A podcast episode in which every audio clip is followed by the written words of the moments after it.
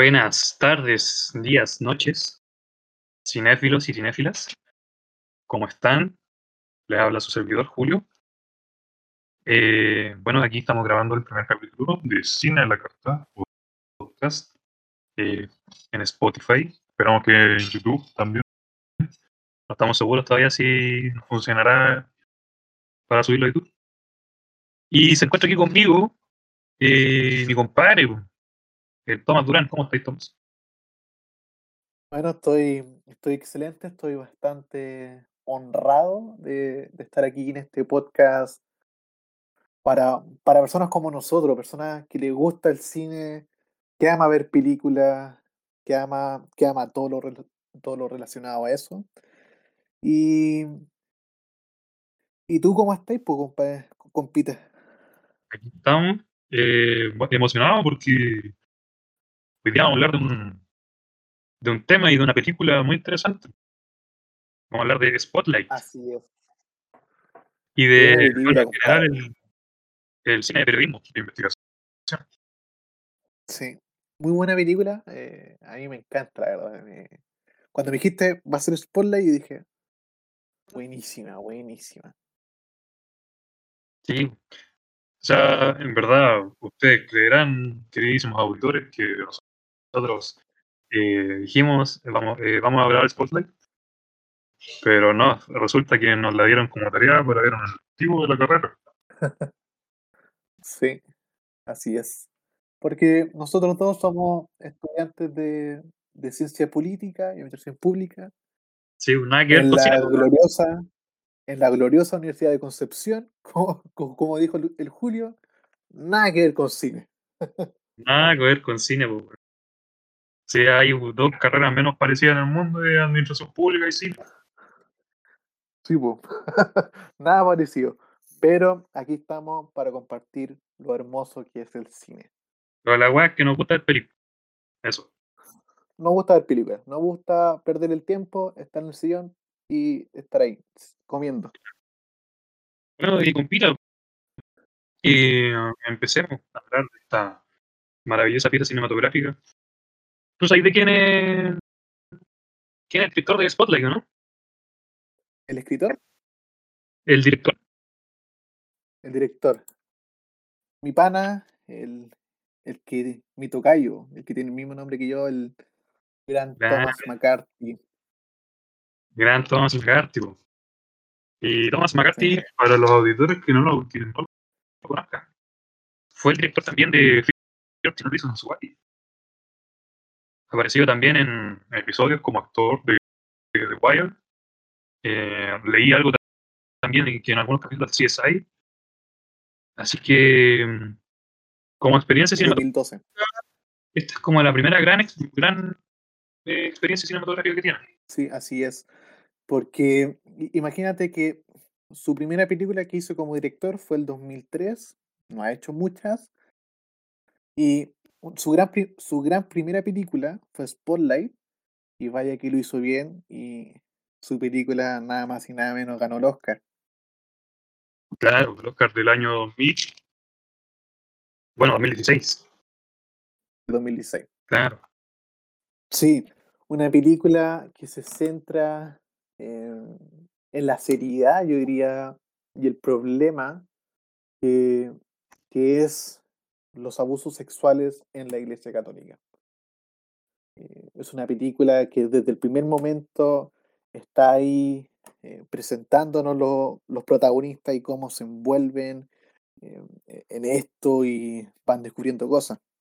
Bueno, mi querido contertulio Tomás, Spotlight, película de Tom McCarthy del año 2015. ¿Qué te pareció la película?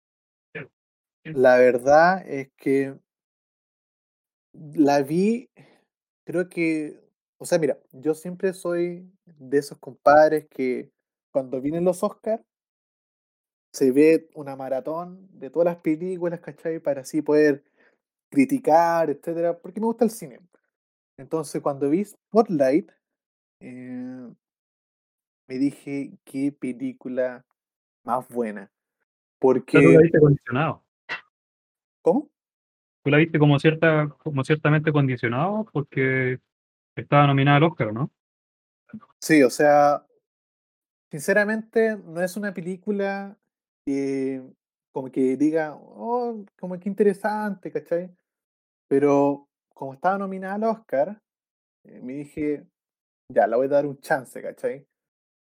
Eh, entonces, eh, me, di, me di la paja de sentarme, de estar dos horas ahí, ¿cachai? Y me dije, vaya, qué película más buena. Porque como hacen la película, es de una forma tan sencilla, pero a la vez tan seria, que literalmente está ahí las dos horas ahí al borde del sillón, viendo y eh, amando cada escena. Claro.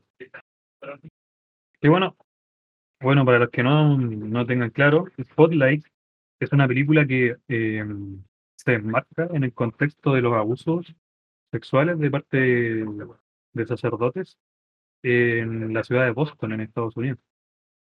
Sí, No estoy seguro si Boston es parte de Massachusetts o Massachusetts es parte de Boston. ¿sí, Tomás? sí, ¿Tú que eres gringo, voy a confirmar? sí. Aunque la gente no lo crea, yo soy estadounidense, nací en Oregon, en la otra costa de Massachusetts. Y Boston es la ciudad más grande de ese estado, que está muy cerca de Nueva York, de Albany, de, de por ahí, de la, y de la costa este. Y, y, y dato curioso, eh, Estados Unidos es, una, es un país, bueno, tú caché que Estados Unidos es gigante, pues, weón, pero Massachusetts es, es, es el único estado católico. Así como que de verdad haya harta gente eh, que, que profesa esa fe. Oye, no tenía idea. porque generalmente Estados Unidos es un país protestante. ¿Cachai? El sur es Claro. bautista, Utah, Utah es el estado mormón de los mormones y, y generalmente es, eh, es un país protestante, ¿cachai? Entonces, eso es algo muy bueno que tiene la película y que está basada en hechos reales y se centra en un estado católico. Sí, porque tú, yo me di cuenta, o sea, me llamó la atención que, por ejemplo, en otras películas había visto que, claro, la, la, la religión era como muy, era muy diversa según cada estado, pero nunca lo había racional- racionalizado así, nunca lo había razonado así. Y me di cuenta en Spotlight que la mayoría de las personas en Boston eran católicas. Sí, eh, sí. Em, Estados Unidos generalmente eh, es como bien, em, se puede decir, de una sola religión, como macro. Pero claro, en Estados Unidos hay, hay diversa- diversos estados con diversas religiones, o iglesias, mejor dicho. Pero, pero generalmente son cristianos. Pero, pero, por ejemplo, yo que soy alguien cristiano que va a la iglesia, nosotros como protestantes tenemos grandes diferencias con, con los católicos. Entonces, es, es como, es raro que dentro de un estado tan protestante, o sea, en un país tan protestante, haya un estado católico. Y Boston estamos hablando de una ciudad hiper, pero hiper mega grande. Lo contrario a Chile, o sea, y aquí Chile eh, prácticamente todo el país católico, debido a la Sí, influencia que tenemos de, de, los, de nuestros colonizadores. De España, de esos bastards, de los Claro. mal nacidos españoles. Pero Los mal saludos a España si nos escuchan de por allá, los, los amamos muchísimo. Los amamos, pero a patadas. A patada nomás. Ni ahí con weas, loco. Claro. Bueno, como les decía, una película basada en hechos reales. Y lo que mucho que me llamó la atención, o sea, algo que me llamó mucho la atención, que la cantidad de planos secuencias que habían. ¿Te diste cuenta tú de eso? Tomás? Sí, eh, hay hartas, hartas cosas que suceden y es bacán, loco. Eh, mira que a mí lo que me pareció, el tema de los planos secuencia, es que es una buena forma del director, Thomas McCarthy, que de hacernos como eh, sumergirnos en, en esta labor periodística. Eh, siguiendo, por ejemplo, muchos, muchos planos venían desde la espalda de los personajes. Si te diste cuenta. Sí, eh, hay algo que me encanta de, del plano secuencia, que me gusta mucho, por ejemplo, que se ve en 1917, que es una película muy de, muy de plano secuencia, es, es entera plano secuencia, y es que tú te sientes parte de la película, como que estás ahí. Claro, Entonces, entonces si nosotros an- analizamos la película, te das cuenta que lo que el director quiso hacer es que nosotros estuviéramos ahí, ¿cachai? Estuviéramos ahí, ¿cachai? Como si nosotros también fuéramos los periodistas, como si nosotros también fuéramos las víctimas. Entonces, claro. es genial. Sí, además que la película tiene la particularidad de que no es gráfica. O sea, es gráfica con los relatos que te cuento, con los relatos de los personajes. Pero no hay ninguna escena como tal de. Por ejemplo, ¿has visto la película de Colono? De Paul Chef. No, no, todavía no.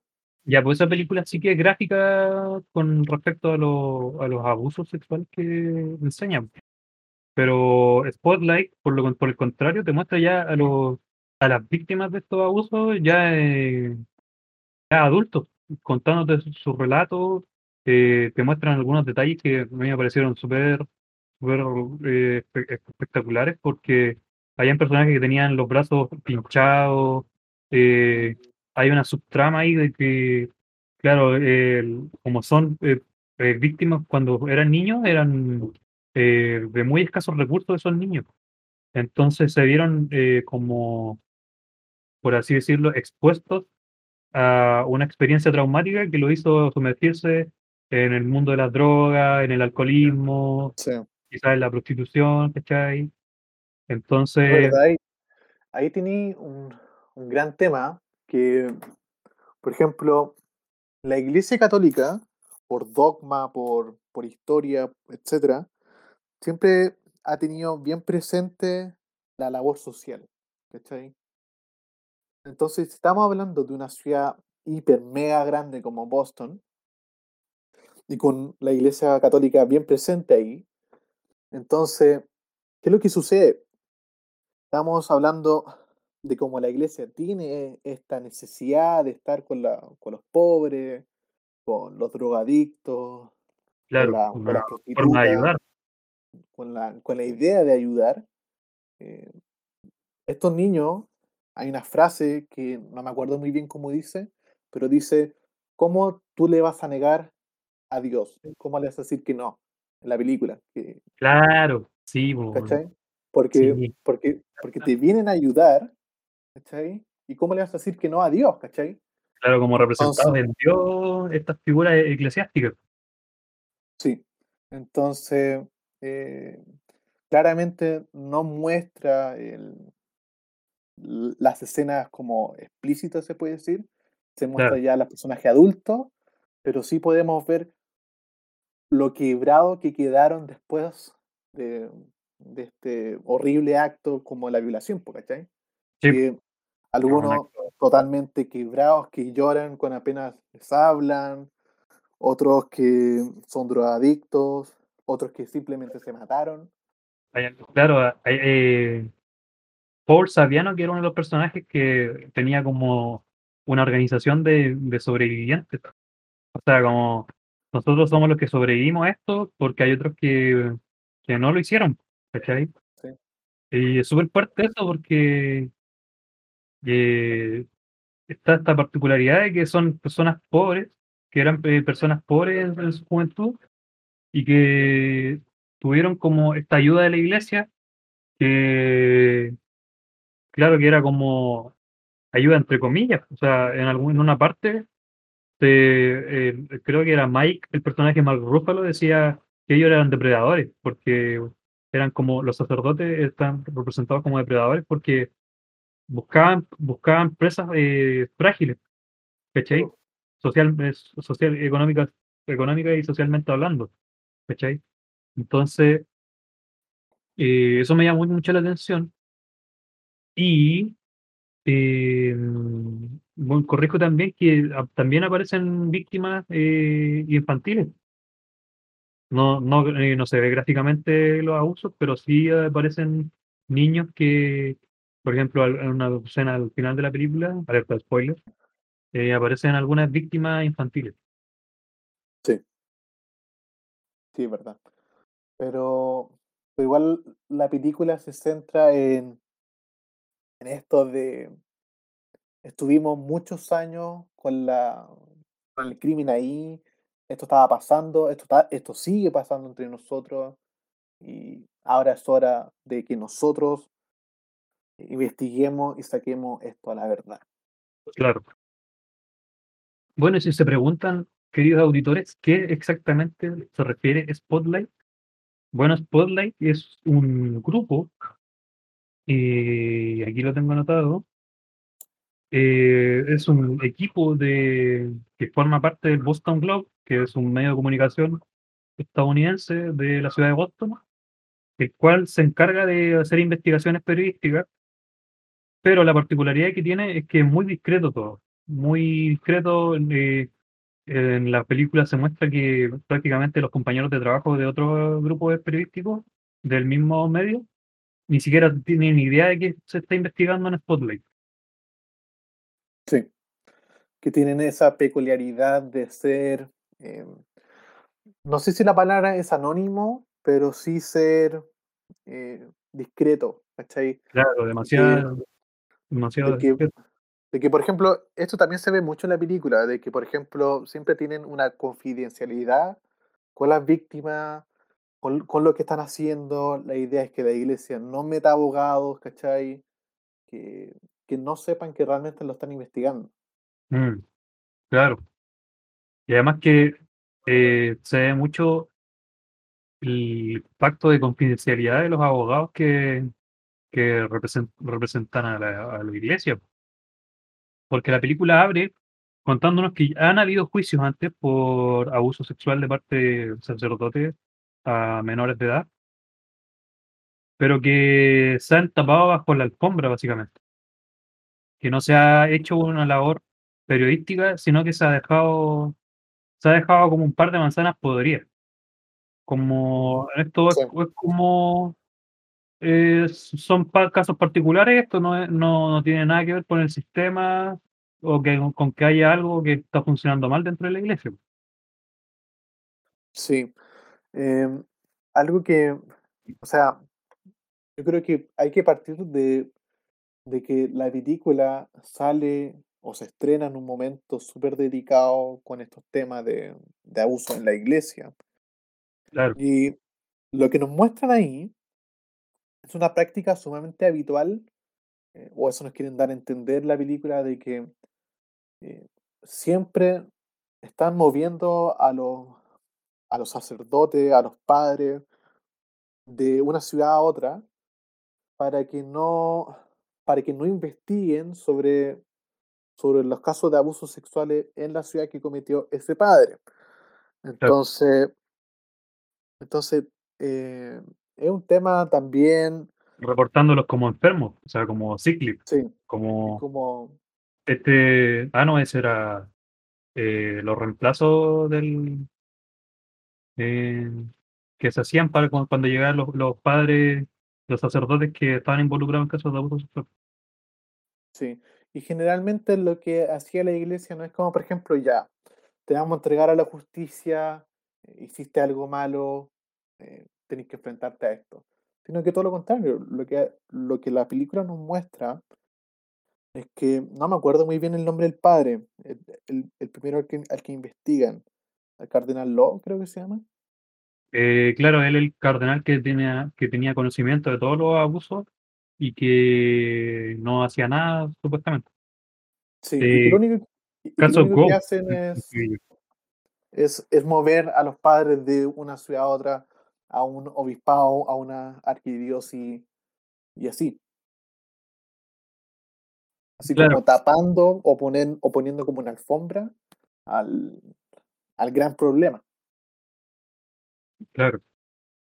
Eh, algo que me llamó la atención, que la escena con la que parte la película es con con la, la imagen de. Vemos una estación de policía. Y es todo relacio- eh, porque ocurre un caso de abuso sexual de parte de un, de un sacerdote y se muestra todo con colores verdes, como eh, tratando de representar lo, lo grotesco del, de la- del caso en sí, ¿cachai? Sí. Y después pasamos a los periodistas, que son los de, de Boston Globe, y los muestran como en un espacio totalmente blanco, como re- representando la pureza de, de estos personajes que, claro, que no, no han cometido ningún crimen, que no, no, no se han sumergido todavía en, en esa putrefacción que va ligada eh, a los casos de abuso sexual. Sí. Esa, esa es la magia del cine, de la, de la dirección, diría yo, que es cómo poniendo estos colores nos hacen sentir cosas. De que, por ejemplo, el verde significa que no es algo normal, que es algo que algo anda- no anda bien. malo, que algo no anda bien, que es algo malo, que etcétera.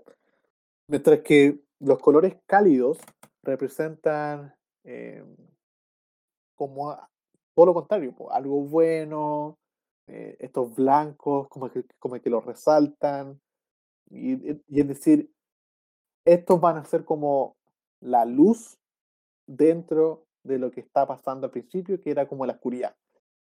Y eso me hace, y eso me hace recordar mucho, eh, a medida que avanza la película, yo no sé si te percataste, pero por ejemplo, eh, las escenas de día tienen unos colores cálidos, ¿cachai? Suben los las tonalidades naranja, etcétera, mientras que la noche es oscura,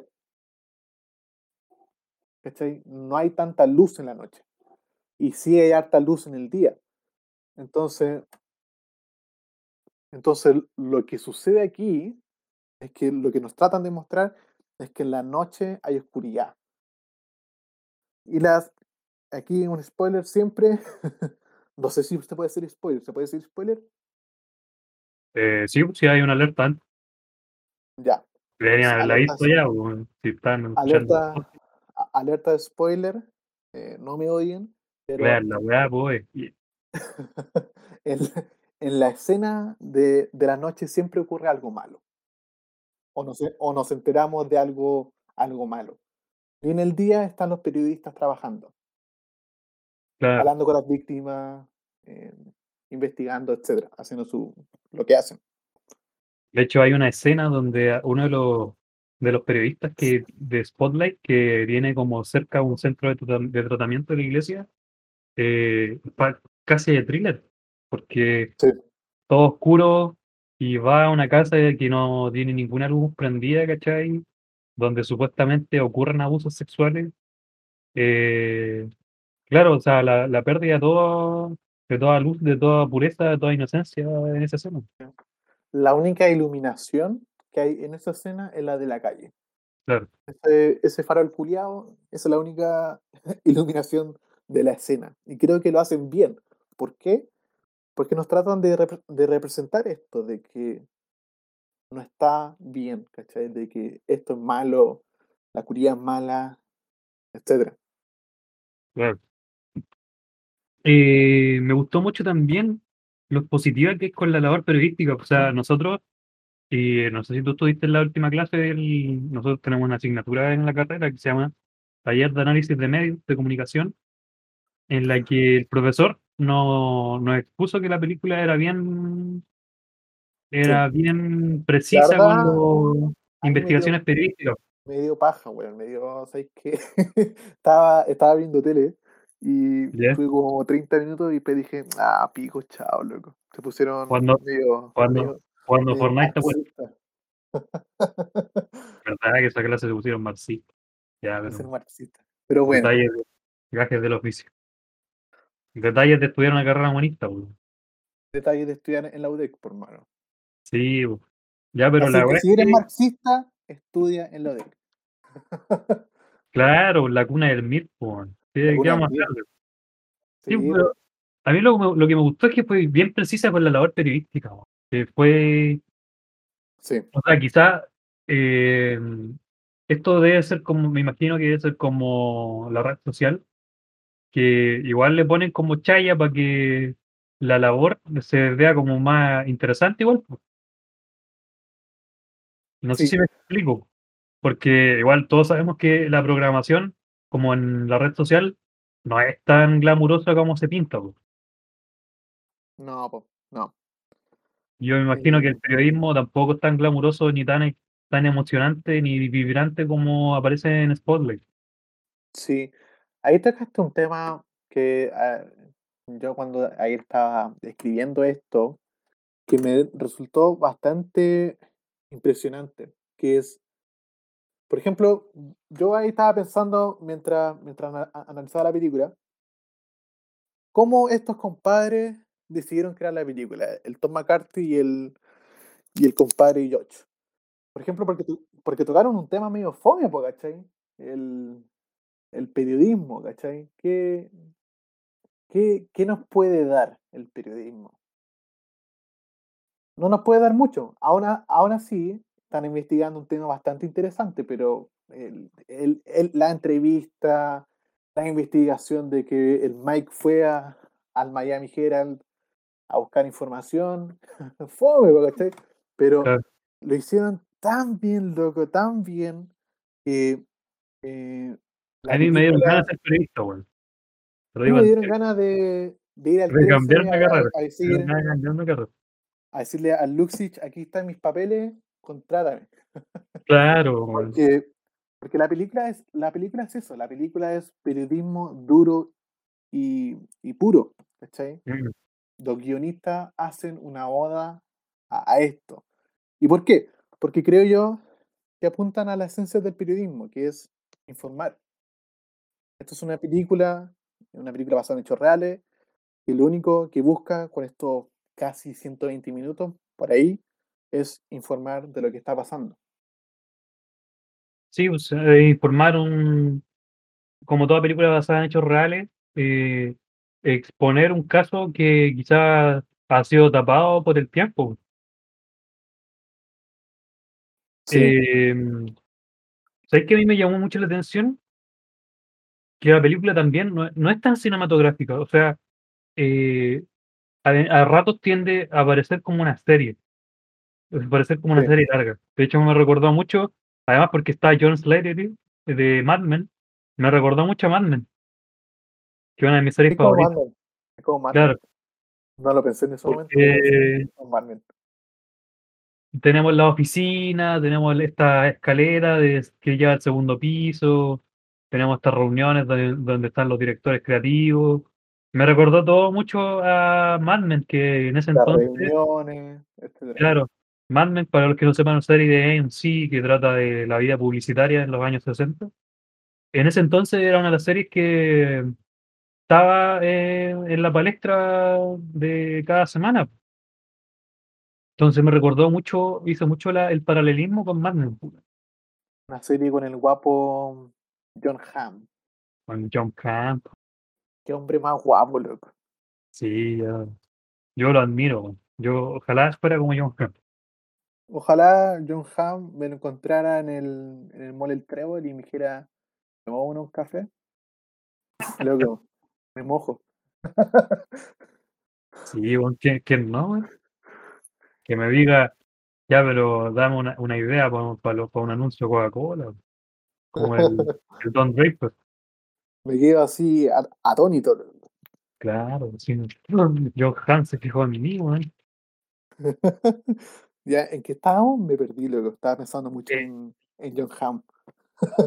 La música de Howard Shore, eh, ¿qué te pareció? Estaba totalmente compuesta en piano. Sí, a mí me fascinó. ¿Y por qué? Porque yo, yo toco música eh, y no sé si te percataste, o- pero el piano siempre está tocando melodías graves, ¿cachai? ¿Ya? Y Sí. siempre está ahí, siempre está ahí, ¿cachai? Siempre es piano, nada más. ¿Y, ¿y por qué hacen eso? Lo que Howard quiso hacer es simplemente algo básico que es, eh, y también fenomenal, que es darle suspenso a la película. Porque es una película, yo diría que dramática, pero solamente por el hecho de la película, eh, por, por cómo la historia, etcétera, la música, eh, o sea, perdón, me equivoqué, solo por el hecho de la música, la película se transforma en suspenso. Claro. Y como tal, como decía en el, en el, en el principio, ah, está ahí, ahí tú en el, al borde del sillón, así viendo así como qué va a pasar ahora, eh, Claro. etcétera. Vibrando igual con, la, con cada descubrimiento de la investigación. Sí. Entonces, es una, es una música de suspenso que te tiene ahí al borde de la silla y con cada excavación de información que re- realizan los periodistas, tú estás ahí así como, oh, wow, ¿cómo pudo pasar esto? etcétera. Claro. Sí, a mí, lo- a mí yo lo- eh, una de las cosas que pensé es que el piano es uno, también uno de los instrumentos eh, principales en, la, en el rito religioso católico. Oh, no lo había visto así, loco. ¿Verdad? Entonces, eh, no sé si habrá sido la intención de, del compositor Howard, Howard Shore, pero eh, sí lo relacioné como a, debe haber sido por eso, como vamos a componer la música eh, totalmente en piano para de una forma de, de, de contextualizar igual la película con los Sí, yo casos de creo, iglesia. yo creo que también lo hicieron por eso. Por, yo creo que también lo hicieron, no sé si te- no sé si sea tan así, pero me imagino que puede ser, que también es para hacer como una conexión con Boston, con la ciudad, ¿cachai? Una ciudad Ah, católica, ¿cachai? mm, Y es una ciudad que, eh, como lo muestra la película, tiene muchos, pero muchos casos de abuso sexual a lo largo de harto tiempo. sí, y una otra, de las cosas que me llamó la atención es que esto, es- es- este caso del el caso Gott, el caso Gigan, todos estos casos que ocurrieron en Boston destaparon un montón de, de, de historias de abuso sexual eh, posterior a, a esto, en Sí, distintas partes de Estados Unidos y del mundo. sí. Yo creo que aquí es preciso eh, mencionar, no me acuerdo qué año era, 2001 creo que fue. La película está Sí, inventada en 2001, 2001. 2001, porque después ocurre el Pena. 9-11 y, claro, se Sí, complica como la, la, la capacidad de, de, de que la noticia sea importante. sí, pues entonces imagínate, la película está ambientada en el 2001.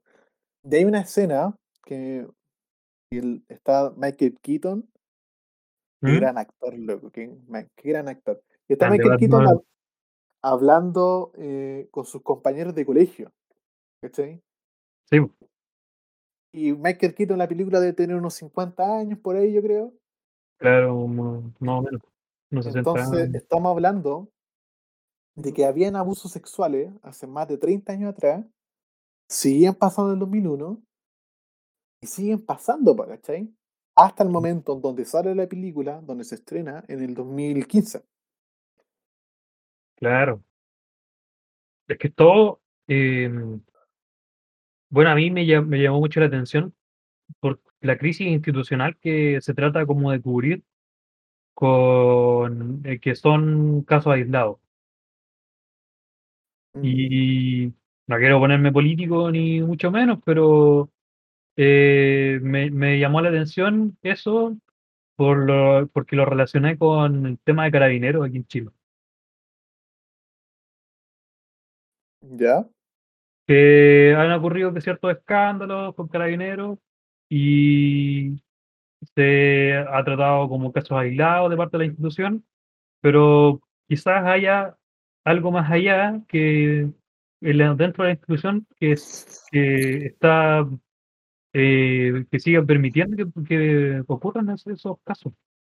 Sí, te capto. Yo creo que eso es una de las grandes materias que trata de, de mostrar la película, que es el, oigan, esto no es un problema de un cura, esto no es un problema de la arquidiócesis de, de Boston, eh, estos son materias que van directamente desde el Vaticano. Entonces, sí, yo creo que yo creo que es un buen nexo, claro, con temáticas mías diferentes, pero es cierto, es como, es como aquí en Chile, en nuestro país, eh, los carabineros hay, ha- ha- han sucedido cosas que no son dignas de, de la fuerza policial estatal, pero, pero ahí está la cosa, ¿dónde está el verdadero problema? Claro. ¿Es, es desde los altos mandos o solamente son algunas manzanas podridas como lo dice la película? Claro. Sí, o sea, es que se ha visto en, una, par- en una parte, creo que era Paul Saviano, que era uno de los personajes de la película, dice que hasta el, el, eh, el- probablemente el Papa esté involucrado en, en todo esto, porque es una cuestión sistemática Sí, po. probablemente de la iglesia. Si hay una institución que está jerarquizada en la Iglesia Católica. Claro. Bueno, yo no quiero ponerme a, a afirmar lo que dicen en la película, pero sí da para pensar y para... eh, pensemos, señores. Eh, no, pero da para reflexionar acerca de cómo funcionan las instituciones y ser críticos con esto. O sea, hay una forma Sí. de cambiarlo, eh, eh, cuestionando eh, el cómo funcionan estas instituciones. Sí, yo creo que eh, es necesario también que exista esa, no sé cuál es la palabra, criticidad, no sé, ser críticos con, con lo que está pasando. eh, en, en el sentido de que, por ejemplo, criticismo. yo que soy cristiano, ¿cachai? No, no comparto para nada que se estén cometiendo abusos de abusos sexuales contra menores, ¿cachai? También hay que Mm. ser críticos con eso. ¿Por qué? Porque siempre la crítica construye algo, construye un- una realidad. En el sentido de que, por ejemplo, si, si nosotros somos críticos con lo que está pasando, podemos permitirnos también sanar y crecer. En el sentido de que, esto suena muy Delfos, otro proyecto que tengo de, de podcast, escúchenlo, Patrocínalo nomás, patrocínalo. escuchen Delfo. Pero Escuchen de la crítica es que si nosotros nos permitimos criticar a la, a la iglesia, podemos permitir a la iglesia eh, salir de ahí, de que se cambien cosas, etcétera. Claro. Bueno, Tomás, eh, ¿queréis pa- tomarnos un break? Tomémonos un break, por compita. Tomémonos un break. Pa- pa- pasamos al break, al espacio publicitario. No, no, no hay todavía, pero No tenemos sponsors. pasamos al, al espacio del break. Pero si nos quiere patrocinar, bienvenido sea. eh, Claro. a- igual tenemos que comer, pagar los pasajes, etcétera. Sí, pues tenemos que pagar el internet para hacer esta weá. Sí, pues las weas no son nada gratis, especialmente Sí. En este país culiado, loco, donde todo es caro. Claro. Bueno, pasamos entonces al espacio del break.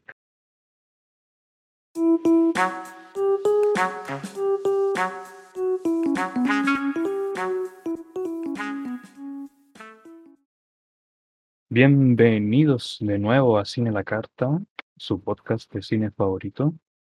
Eh, estoy aquí con el Tomás Durán. ¿Cómo estáis, Tomás? Oli. Aquí estoy. Ansioso. Bueno, ahora vamos a, vamos a proceder a eh, discutir eh, los galardones que ganó esta película, llamada Spotlight. Eh, Tomás, ¿tú sabías que Spotlight ganó el Oscar del año 2016? Sí, increíblemente, porque yo me acuerdo que estaba ahí viendo la, la ceremonia y me sorprendió porque habían grandes candidatas, ¿cachai? No sé si te acordás que estaba Mad Max, estaba Revenant, que son grandes Estaba Mad películas, Max.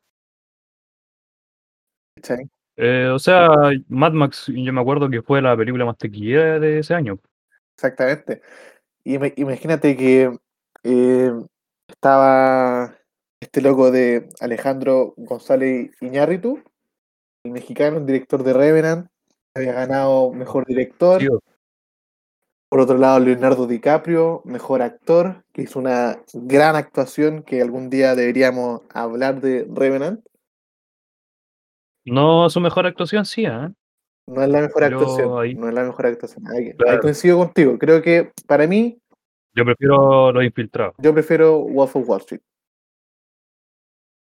Por lejos. O sea, creo que Jordan Belfort, o sea, el papel de Jordan Belfort que hace es espectacular, pues es, es sencillamente genial. Pero increíblemente ganó. Ganó Spotlight. ¿Y por qué crees que ganó Spotlight? Mira, yo creo que ganó porque igual los Oscars se caracterizan por tener una, un cierto tipo de agenda y porque la academia es una élite, pues, entonces eh, generalmente a en ciertas ocasiones han tomado decisiones polémicas. Ah, pasó también eh, cuando ganó Shakespeare in Love, eh, debido a todo el lobby que, que hizo Harvey Weinstein 98. de- detrás de la película. Claro. Y ese año estaba eh, Salvando al Soldado Ryan, o sea, una de las películas que tiene la mejor, una de las mejores secuencias de guerra de la historia del cine. Entonces, esta película viene con una temática eh, oscura relacionada a, cómo funciona eh, el sistema eclesiástico en, Boston. Entonces, claro, eh, trae un tema polémico y yo creo que por eso gana y además porque su trama es bastante entretenida en cómo maneja los tiempos. Sí, yo ahí coincido contigo. Creo que algo que caracteriza, para bien, para mal, eso lo podemos discutir en otro día, pero algo que caracteriza a, lo- a los Oscars es que siempre tienden a premiar la película por un mensaje. Y eso se ve últimamente, eh, por ejemplo, si una película habla de- del racismo, va a estar ahí entre, la, entre las nominadas. Moonlight yo creo que es una, es una gran eh, un gran ejemplo porque estaba compitiendo con nada más y nada menos que La La Land. Es una gran La película, la obra maestra de Damien Chazelle, pues, weón. una gran obra maestra, pero ganó Moonlight. ¿Y por qué ganó Moonlight? Claro, es una gran película, creo que no lo podemos discutir, pero tiene un mensaje. Igual que Spotlight. Spotlight cae lo mismo, tiene un mensaje muy profundo, que también hay que sumarle a ese año, 2015-2016, fue cuando se destapó la olla, se puede decir, los abusos sexuales de la iglesia. Entonces, la academia siempre busca premiar eso, cosa que puede ser bien o puede ser mal. Pero aún así no podemos negar que es una gran película. O sea, creo que tanto Tom o sea- McCarthy como George Singer hacen una obra maestra de guion. Eh, y, o sea, es una muy buena película. Claro, me, me recordó mucho a, al tema de, mm, de que este año ganó a Mejor Guión eh, El Juicio de los Siete de Chicago. O sea, dos películas basadas en un hecho real y en un tema que igual pues estuvo en boga en el año en que ganaron el premio, el 2000. Por, por ejemplo, El Juicio de los Siete de Chicago trata el tema de las manifestaciones y el abuso policíaco eh, en un año donde eh, murió George Floyd, ¿cachai? Producto del abuso, del abuso de un policía. Y el año 2015, no recuerdo bien si hubo un destape de, de abusos sexuales, pero sí creo que venía hace tiempo sonando ese tema. Mm, sí. Te voy, te a corregir un poco porque el mejor, el mejor guion original no la ganó El Juicio de los Siete, sino que Promising Young Woman. ¿O no?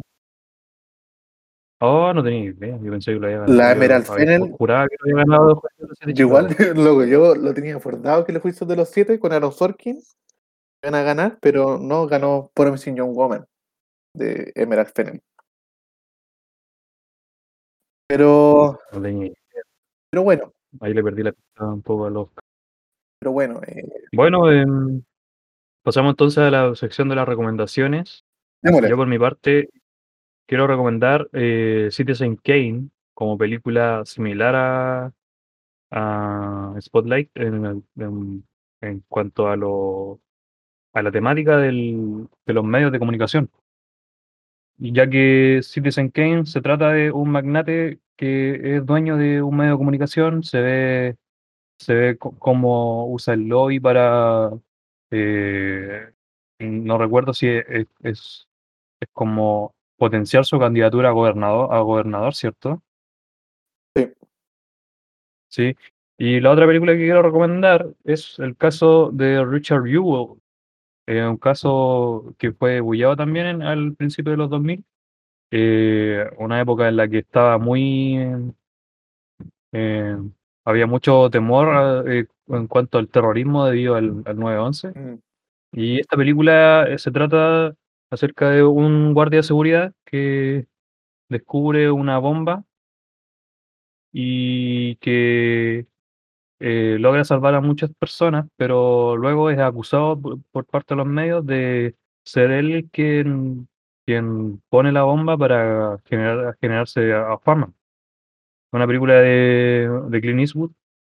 eh, se me olvidó mencionar eh, Citizen Kane, una película de, de ¿cómo se llama el, este actor de teatro? No, no me acuerdo, hermano. Orson Welles. Ah, sí, Orson Welles. el él la dirige. Orson Welles, que era muy importante en el teatro. Por eso. Que me encanta Citizen Kane, loco. Qué buena película. Y si les gustó Ciudadano Kane, también les recomiendo Mank del año 2020. Está en Netflix.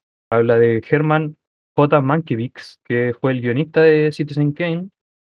Y otra gran película, eh, no relacionada al periodismo, pero sí relacionada a cómo se escriben los guiones y todo el proceso creativo que tiene detrás un guion. Mm, sí. Muy buenas películas. Eh, el caso de Richard Jewell creo que es una de las que pasan más desapercibida de la filmografía de, de Clint Eastwood.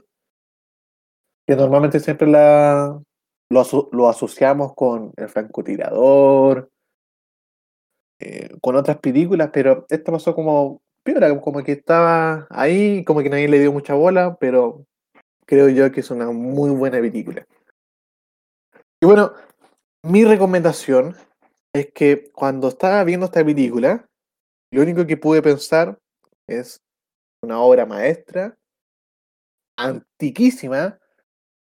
Yo creo que mi abuelita la vio cuando tenía como 50 años, 40 años, no, no lo sé, que es All the President's Men, Todos los hombres del presidente, que es una película del, del 76 que está prota- protagonizada por Robert Redford, un histórico de Hollywood, y el gran Dustin Hoffman también.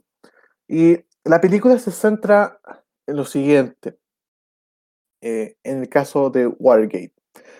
Y quien no conoce el caso Watergate, eh, fue un escándalo político que sacudió a Estados Unidos porque algunos miembros del Partido Republicano se infiltraron en el Partido Demócrata para, para hacer que no gane la elección, sino para que gane Richard Nixon. Y la película trata sobre lo mismo que Spotlight, que es investigación, entrevista, es periodismo puro y duro. Y a, medida que avanza la película, cosa que también me parece ba- bastante similar a, a Spotlight, es que a medida que avanza la película siempre van encontrando cosas, cosas y cosas más profundas, hasta que se dan cuenta que hasta el mismo presidente estaba involucrado en el caso Watergate, lo cual lleva a su renuncia. Entonces, si te gusta, o sea, si te gusta el periodismo, si te gusta la política, si te gusta el cine, eh, creo yo que es un muy buen momento para que revivamos una película vieja como es All the President's Men y te puedo asegurar que la vas a disfrutar, que te vas a tragar las casi dos horas, dos horas veinte por ahí y, y eso. De verdad que les va a gustar muchísimo, porque es una película política, seria y muy buena. Oye, Tomás, supongo que esta película, como las que yo recomendé, no está eh, disponible en ninguna plataforma, ¿cierto? Eh, No tengo idea, hermano. Parece que porque yo revisé, sí, porque yo revisé eh, Charlie Google y el Ciudadano Kane y no están en ninguna plataforma. Así que los auditores les voy a dar un datito. Eh, ustedes se meten a Google y se van a thepiratebay.org. T-H-E-P-I-R-A-T-E B larga A Y.org. Y ahí, eh, si tienen torrent, eh, pueden descargar un montón de películas pirateadas y sirve caleta porque estas películas, cuando uno no las encuentra en, en- ¿cómo se llama esta página? Eh, Cuevana, eh, es difícil. eh, aquí está todo, está todo. Eso, sí, mi gatito del día. tú Pa' estás hackeando que- el sistema. Ojalá no te quiera pedir, por mano, ojalá, pues. No, la PDI no escucha, está bueno. Ellos escuchan a Tomás va a morir. Escucha, Tomás va a morir nomás, a los grandes. Sí. Nosotros vamos para allá, hermano. Vamos para allá. A nosotros nos escucha, a nosotros nos escucha gendarmería. Sí. Lo escuchan en los tubos. Espero que nos escuchen. Pues. Saludos a gendarmería. Los quiero mucho. Los queremos mucho. Y, y eso, eso sería todo por hoy, Así, por este capítulo Solo de Hombre el Presidente ganó cuatro Oscars. ¿Ya? Así que veanla, muy buena. Y Bueno, y nos vamos despidiendo. nos despedimos, despidiámonos. Bueno, eh, esto fue Cine a la Carta, su podcast de cine favorito. Espero que les haya gustado. Eh, Tomás, Bueno, para mí fue un verdadero honor. Disfruté cada momento de estar hablando de esta gran película que es Spotlight. Eh, de verdad me, me entretuve. Eh, escuchen el resto del episodio. Vamos a estar lanzando episodios semanalmente. Con más películas, más entretenidos. Y vean Spotlight. Sí, eh, eh, me faltaba agregar. eh, próximo capítulo vamos a hablar del cine italiano y de- específicamente Cinema Paradiso. Muy bueno, muy bueno. Así que, Y vamos a tener un invitado, vamos a tener de invitado a Gustavo Miranda. puta que me cae mal ese weón.